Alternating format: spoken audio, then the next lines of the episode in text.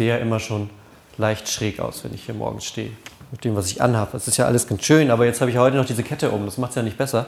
Und deshalb dachte ich, wenn es jetzt eh schon verloren ist, dann kann ich ja auch noch einen draufsetzen. Deshalb habe ich mir noch was. Gute Predigten fangen ja auch immer gerne nochmal mit einem Gegenstand an, um was zu verdeutlichen. Das habe ich mir noch was mitgebracht. Denn, das ist ja eine allgemein bekannte Regel. Wer die Krone aufhat, hat das Sagen. Kennt ihr, glaube ich. Ne? Wer die Krone aufhat, hat das Sagen. Das ist ja, wenn man sich so ein bisschen in der Welt umschaut, jetzt keine wahnsinnig große Erkenntnis, die ich da mit euch teile. Bei uns zu Hause ist es immer so, wenn ich diese Krone aufsetze, die ich aus dem Krippenspiel gemobst habe, wenn ich die Krone aufsetze, dann habe ich zu Hause das Sagen. Dann kann ich sagen, den Abwasch, den mache ich heute nicht. Staubsaugen, diese Woche auch nicht. Müll rausbringen, pah! Das funktioniert dann immer nur, weil meine Frau ist nicht dumm, das funktioniert dann so fünf Minuten und dann bringt sie mich wieder auf Spur und dann bringe ich den Müll raus. Und dann nimmt sie mir meine Krone weg und dann muss ich mir die wieder suchen. Und die lässt mir das halt höchstens fünf Minuten durchgehen. Einmal im Monat. Aber das ist vielleicht auch besser so. Was ist das Problem an der Sache? Eine Krone, man merkt es vielleicht auch jetzt gerade, eine Krone macht noch keinen König. Eine Krone, eine Krone macht keinen König. Aber trotzdem tun wir ja manchmal so.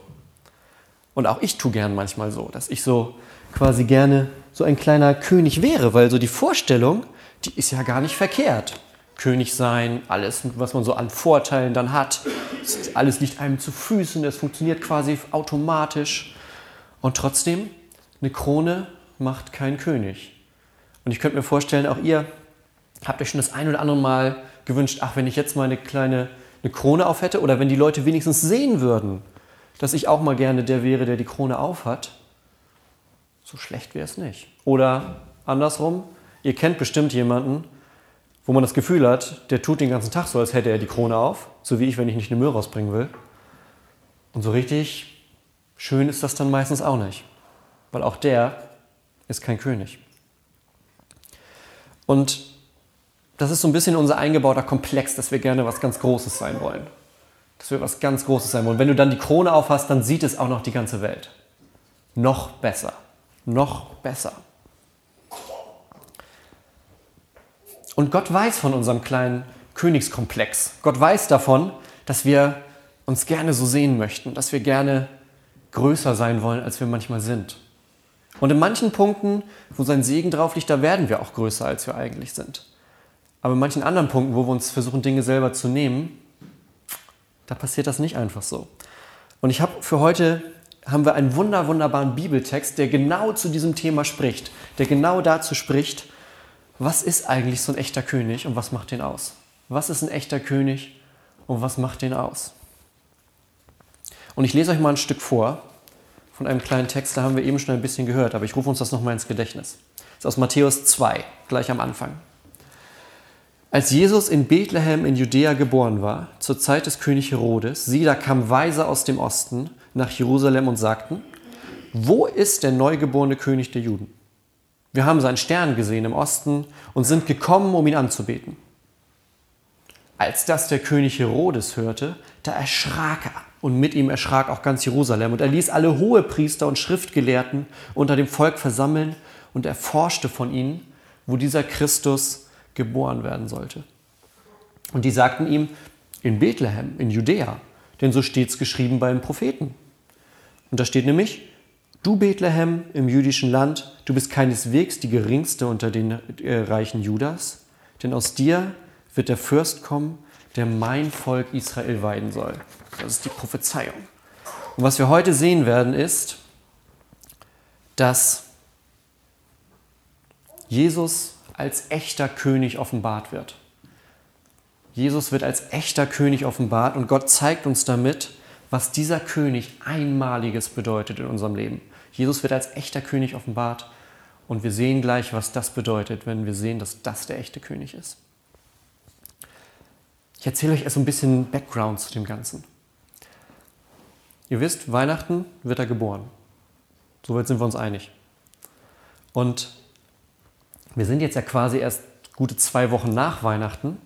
In der Geschichte sind aber etwas mehr, da sind, man schätzt so, dass wahrscheinlich so ein bis zwei Jahre vergangen sind. Denn wenn die Weisen nachher zu Maria und Josef kommen, dann sind die schon nicht mehr im Stall, sondern in einem kleinen Haus und sowas. Und der Jesus, der wird wahrscheinlich so ein, zwei Jahre alt gewesen sein. Und diese weisen Männer, die wir gerne als heilige drei Könige nennen, diese weisen Männer, die kommen aus dem, aus dem Osten. Das ist heute vielleicht sowas wie Iran oder Irak, Persien, so die ganze Ecke. Von da irgendwo kommen die her. Und das sind Gelehrte. Das sind Sterndeuter. Ja? Die sehen den Stern, die beobachten die Sternkonstellation und die wissen von dieser alten Prophezeiung, wenn da dieser besondere Stern zu einer besonderen Zeit aufgeht, unter diesem Stern wird dieser große König geboren. Und die beobachten das, die haben das im Blick, die kennen sich aus. Und dann ziehen die los und erforschen das Ganze und finden ihren Weg, den sie brauchen. Und das Interessante ist, dass ja relativ schnell klar ist, warum die dahin wollen. Die sagen ja nicht, naja, so wie wenn man, weiß ich nicht, wenn jetzt heutzutage, wenn, die, wenn in einem Königshaus geheiratet wird, dann kann man das schön alles auf ZDF sehen, dann stehen Leute mit ihren Fähnchen und die stehen da und gucken. Das ist so das. Das ist interessant zu sehen, wenn das Auto fährt oder wenn dann die Prinzessin aussteigt oder wenn dann alle winken und dann, ah, oh, sie hat mir zugewunken. Die Weisen aus dem Osten, aus dem Morgenland, die haben was anderes vor. Die wollen nicht einfach hin und nur ein bisschen gucken, sondern das sagt Matthäus uns, die wollen den König anbeten. Und anbeten ist was ganz Besonderes. Anbeten ist was Besonderes und anbeten ist im Endeffekt auch das, was wir hier morgens machen. Wenn wir beten, beten wir zu Gott. Das ist auch eine Form von Anbeten. Wenn wir Lieder singen, dann singen wir die nicht nur für uns oder uns gegenseitig oder wie so ein, wie ein Singkreis, weil das irgendwie nett ist oder wie so ums Lagerfeuer rum, sondern wir singen, deshalb sitzen wir auch so, wir singen alle zum Altar hin, wir singen nach vorne, wir singen für Gott, wir beten ihn mit Liedern an. Anbeten ist das, was Menschen tun, wenn sie erkennen, wer Gott ist. Wenn ein Mensch erkennt, Gott ist tatsächlich der Gott, ja, der die Welt geschaffen hat, der das Leben in der Hand hält, der für uns Mensch geworden ist. Wenn Menschen das erkennen, dann fangen sie an, Gott anzubeten. Dann stehen sie nicht mehr nur am Rand. Und diese Sternendeuter, die Weisen aus dem Morgenland, die haben das kapiert. Deshalb machen die sich auf diesen langen Weg. Weil die wollen nämlich nicht einfach nur mal das Kind sehen, mal gucken, auch guck mal, mal gratulieren, sondern die wollen anbeten. Und anbeten, und das ist auch heute noch so, anbeten zeigt uns immer, wo die Wahrheit ist. Wenn was angebetet wird, dann hat es das auch verdient, wenn das eine richtige Anbetung ist. Anbeten zeigt uns, wo Wahrheit ist. Deshalb, wenn ich zu Hause Daran erkennt man es auch wieder, wenn ich zu Hause meine Krone aufsetze, werde ich nicht automatisch angebetet. So schwierig das für mich in manchen Situationen auch ist. Es passiert, Anni, es passiert nicht automatisch, dass ich angebetet werde, nur weil ich meine Krone aufsetze. Ist auch ein Zeichen dafür, dass ich wahrscheinlich kein echter König bin, aber anderes Thema. Die weisen Männer auf jeden Fall, die wissen, wo sie den König suchen sollen und machen sich auf den Weg, um ihn anzubeten. Und das Coole ist ja, finde ich, die haben keine großen Erwartungen, wenn die unterwegs sind. Ne? Zu wem sind die unterwegs? Zu einem Kind, das gerade erst geboren wurde. Zu einem König, der so ein, zwei Jahre alt ist. Das heißt, die kommen nicht dahin, um etwas von diesem König zu erbitten oder zu verlangen oder zu fordern oder sich irgendeinen Gefallen einzufordern, wie, weiß ich nicht, wie bei der Pate Teil 1, wenn geheiratet wird, darf man von dem Paten einen Gefallen fordern. So ist das nicht. Die kommen nicht zu dem König, weil die wissen, da kriegen wir was, sondern die kommen zu dem König ohne Erwartung. Und das Coole ist, wir werden mit diesem König ja nicht allein gelassen, sondern Matthäus erzählt uns noch von dem zweiten König, das habt ihr eben gehört. Es gibt noch diesen anderen König, der ein bisschen älter ist als ein, zwei Jahre, nämlich Herodes. König Herodes ist zu der Zeit der, der quasi das Sagen hat in dem Gebiet, wo Jesus geboren wird. Der ist eingesetzt von den Römern als Statthalter, als jemand, der da das Sagen hat. Und der, der will wirklich ganz, ganz gerne König sein, so wie ich manchmal, wenn ich den Müll nicht rausbringen will. Der will wirklich König sein. Der will die Krone aufhaben, der will das Sagen haben, der will Macht haben. Und das hat er auch, aber er hat keine Sympathien. Und am Anfang läuft das noch ganz gut, aber je älter dieser Herodes wird, umso paranoider wird er tatsächlich auch. Man kann in den Geschichtsbüchern nachgucken, der hat so in den letzten Jahren seines Todes angefangen, alle Leute um sich herum zum Tode zu verurteilen, von denen er dachte, oh, die könnten mir mal gefährlich werden. Der Teile seiner Familie zum Tode verurteilt, seine Söhne, irgendwelche anderen Verwandten, weil er dachte nicht, dass mir einer den Thron streitig macht, weil der immer verrückter wurde irgendwann, dieser Herodes. Nach und nach. Und der wurde nicht so wirklich angebetet. Vor dem hatten sie Angst. Das war niemand, wo man sagte, oh, da gehe ich mit Anbetung hin, da gehe ich hin mit etwas, was, wo ich merke, oh, das ist größer als ich, das ist etwas Göttliches. Sondern die Leute hatten Angst vor dem. Und auf der anderen Seite ist dieses ganz kleine Kind gerade aus der Krippe raus, tingelt wahrscheinlich da so durch die Hütte, spielt vielleicht ein bisschen mit einem Stein oder so, ich weiß nicht, was man damals als Spielzeug hatte.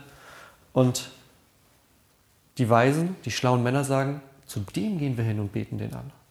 Zu dem gehen wir hin. Und die weisen Männer, haben wir auch schon, das kennt ihr auch von Weihnachten, die kommen nicht mit leeren Händen, sondern die bringen was mit. Die bringen Geschenke mit.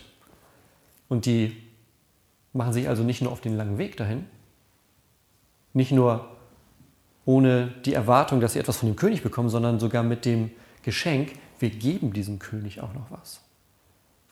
Gold, Weihrauch, Myrrhe. Gibt es ganz verschiedene Deutungen, was das bedeutet.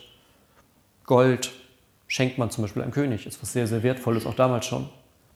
Weihrauch steht immer dafür, dass etwas irgendwie, ist heute ja auch noch in der katholischen Kirche zum Beispiel so, dass da viel mit Weihrauch gemacht wird, weil Weihrauch immer etwas Spirituelles ist. Weihrauch ist etwas, wo etwas Priesterliches passiert.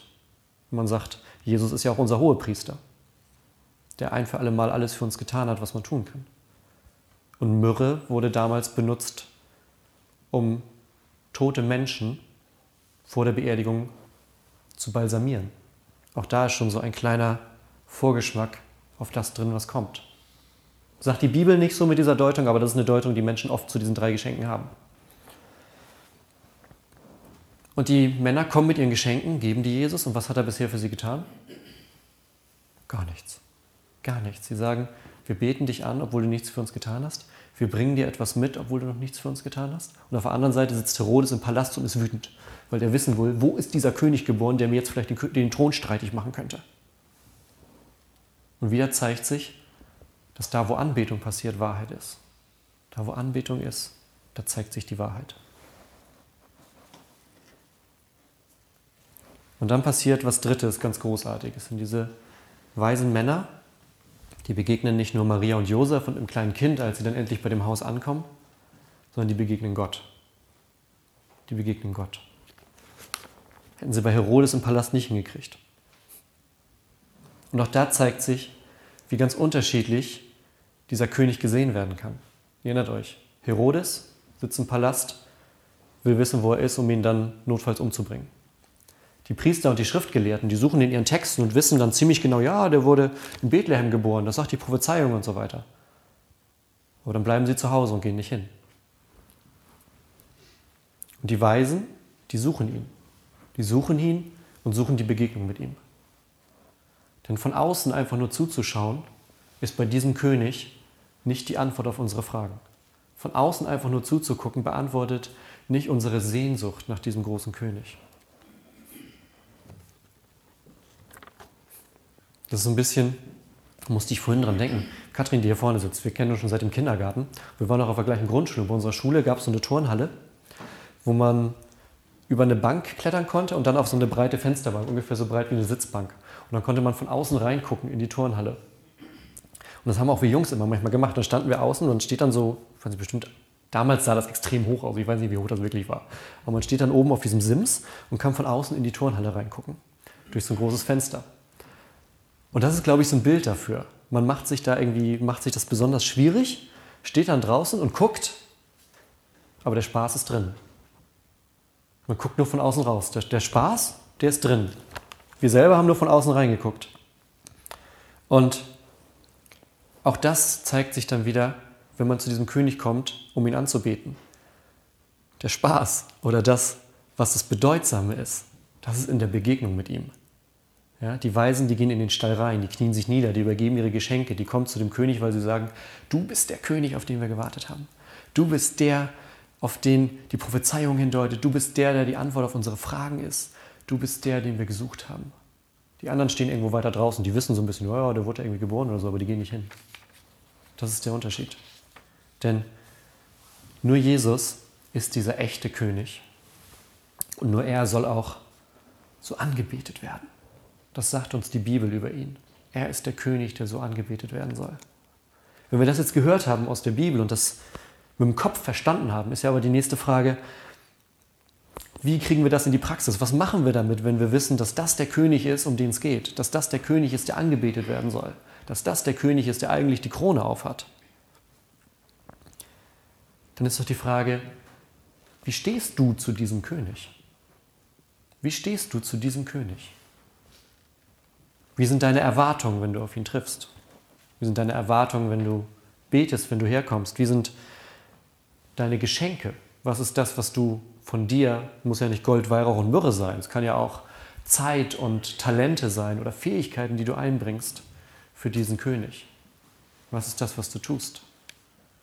Und wie begegnest du ihm? In welcher Häufigkeit begegnest du ihm? All das sind Entscheidungen, die wir treffen können. Das sind Entscheidungen, die wir jeden Tag neu treffen können. Und so ein bisschen ist es dann nämlich, wie wenn man verliebt ist.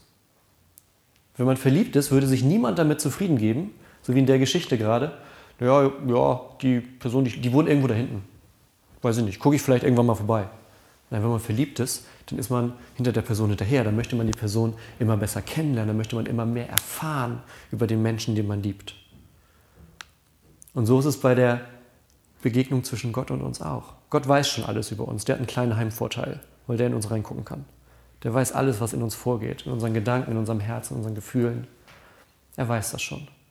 Die Frage ist aber, wie möchtest du ihn kennenlernen? Wie möchtest du diesen König kennenlernen, der bereit ist, alles für dich zu geben?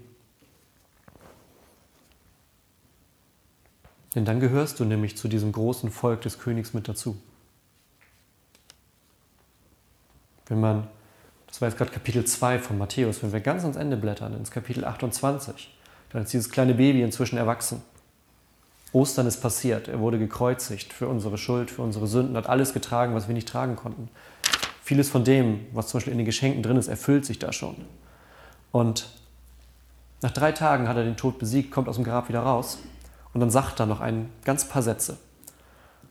Und ein Satz, den er sagt, und das ist mir jetzt in dieser Woche klar geworden, dieses kleine Baby, was da angebetet wird, ist genau der gleiche, der dann 30 Jahre später da steht und sagt, mir ist gegeben alle Macht im Himmel und auf Erden.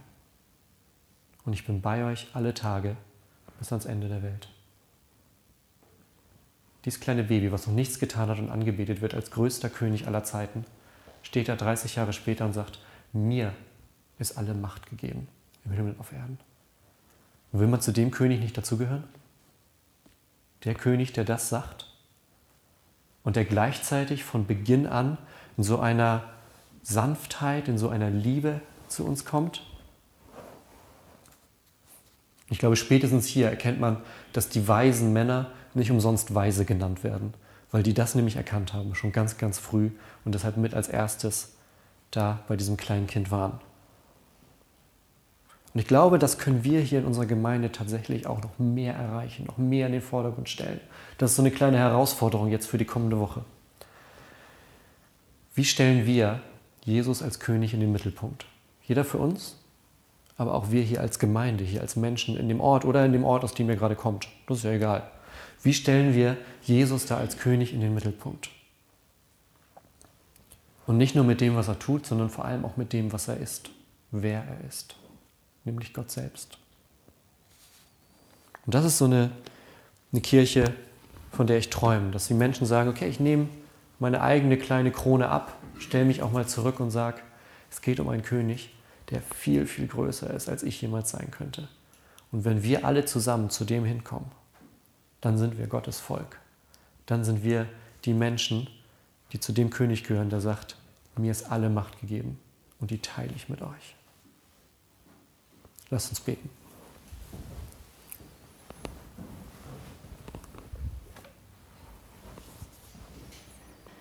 Gott, wir danken dir, dass du unser König bist. Wir danken dir, dass du Mensch geworden bist für uns, dass du in diese Welt gekommen bist, dass du als ganz kleines Baby, als Kind schon so offenbar warst, dass Leute erkannt haben, das ist der König der Könige, das ist Gott, das ist der Messias. Und wir bitten dich, dass auch wir das immer wieder neu erkennen, dass wir merken, wie wir dich in den Mittelpunkt unseres Lebens setzen können und wir bitten dich, dass du uns deinen Heiligen Geist jetzt gibst, der uns das erlaubt. Lass deinen Heiligen Geist auf uns fallen und stärke uns. Im Namen Jesu. Amen.